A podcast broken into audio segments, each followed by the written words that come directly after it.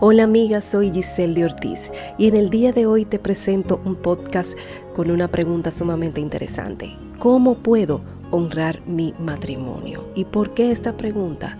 Bueno, para nadie es secreto que tenemos que estar luchando con esas amenazas para no caer en cosas pecaminosas que ofendan a Dios y a nuestros esposos, poniendo en peligro la relación, el hogar, los hijos y todo lo demás.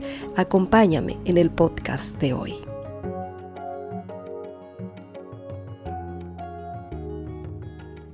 ¿Cómo puedo honrar mi matrimonio?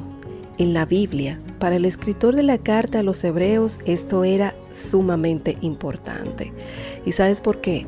Porque él no iba a terminar esta carta sin antes hablarles de temas sumamente especiales, como el matrimonio y la clave para que éste sea bueno, que agrade a Dios y duradero. En esta lectura que está en Hebreos 13, 14 podemos leer lo siguiente. Honroso sea en todos el matrimonio y el lecho sin mancilla, pero a los fornicarios y a los adúlteros los juzgará Dios. Todas sabemos lo difícil que puede resultar llevar una relación saludable, fundamentar esa relación.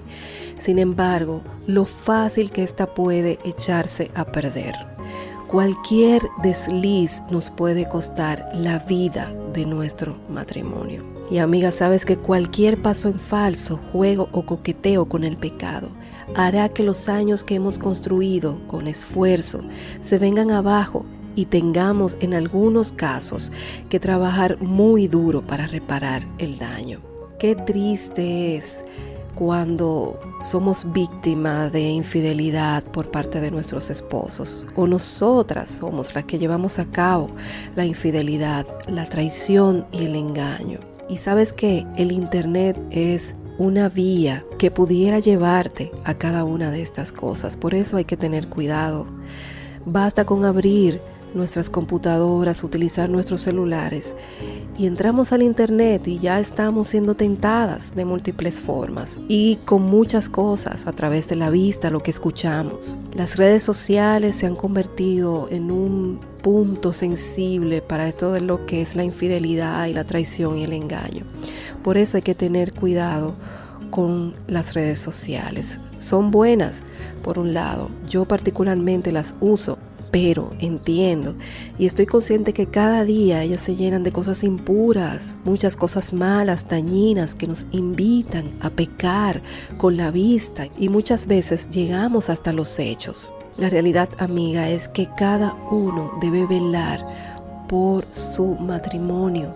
Tengamos cuidado de caer en las tentaciones, pues a veces sin estarlo buscando nos topamos con cosas indecentes es nuestra realidad, estamos en un mundo que cada día va de mal en peor.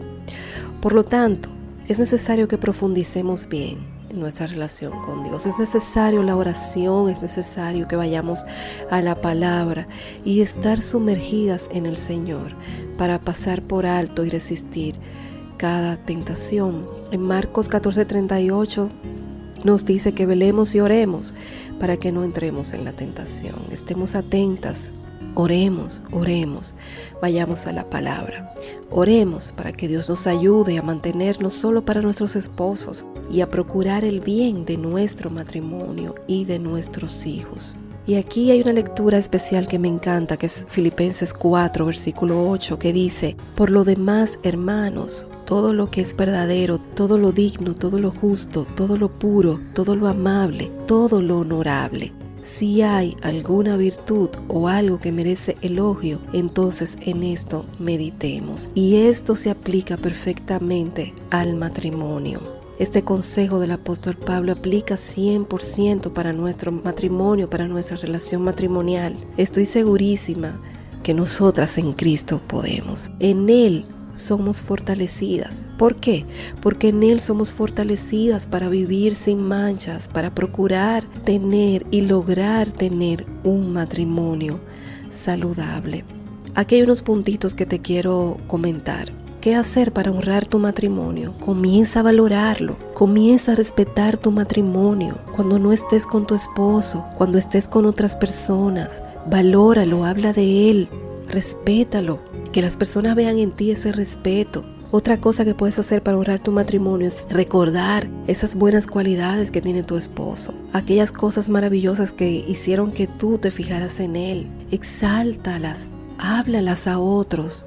Di esas hermosas cualidades que tiene tu esposo. Dilo tanto que lo admiras, manifiéstalo y sobre todo manifiéstaselo a él principalmente. Hazlo con él. Dile lo tanto que lo admiras. Acuérdale esas cosas buenas que él tiene, esas virtudes que él tiene y ayúdalo a que él manifieste esas, esas cualidades es importante también que converses con él, con tu esposo, sobre las tentaciones que hay en el ambiente, las tentaciones que hay en las redes sociales, a través de las relaciones con las amistades, esas debilidades que sienten ambos y que ambos han identificado, conversalas con tu esposo. También ten cuidado con quién hablas, a quién te le acercas. Ten cuidado con el coqueteo, si coqueteas con alguien, esa manera de acercarte, hablar con, con otro hombre. Ten cuidado.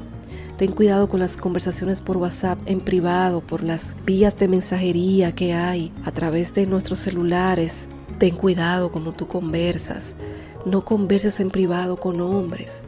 Cuídate de eso, prívate de eso cuida tu matrimonio. Ten cuidado con lo que publicas en las redes sociales, cómo te muestras, ten cuidado. Eso es una manera de honrar también a nuestros esposos por cómo nos manejamos en las redes sociales. Otro punto interesante para honrar tu matrimonio es ser fiel, sé pura con tu matrimonio, con tu esposo, no tiñas tu matrimonio. Cualquier cosa que atente contra tu matrimonio no vale la pena. Otro punto para honrar tu matrimonio es no tengas secretos con tu esposo. Si algo te pasa, si algo te acontece, habla con tu esposo, convierte esa relación, ve llevándola a algo cercano, crea esa intimidad especial contigo y con tu esposo para conversar cualquier tema, cualquier cosa que, que sea necesario que él sepa. Habla con tu esposo, no te quedes callada, no tengas secretos con él, no, no guardes nada. Muchas veces las mujeres mm, somos especialistas en, en, guardar secretos a nuestros esposos. No, en el matrimonio no debe haber secretos. Otro punto para honrar tu matrimonio es si él te cuenta algo, te hace alguna confesión, aunque te enojes y aunque te sientas mal en el momento, pero trata de que esto sea algo momentáneo, algo pasajero, no permita que esto eche raíces en ti. El confesar es un momento para sanidad, de ambos. Es el momento para que entonces venga la restauración.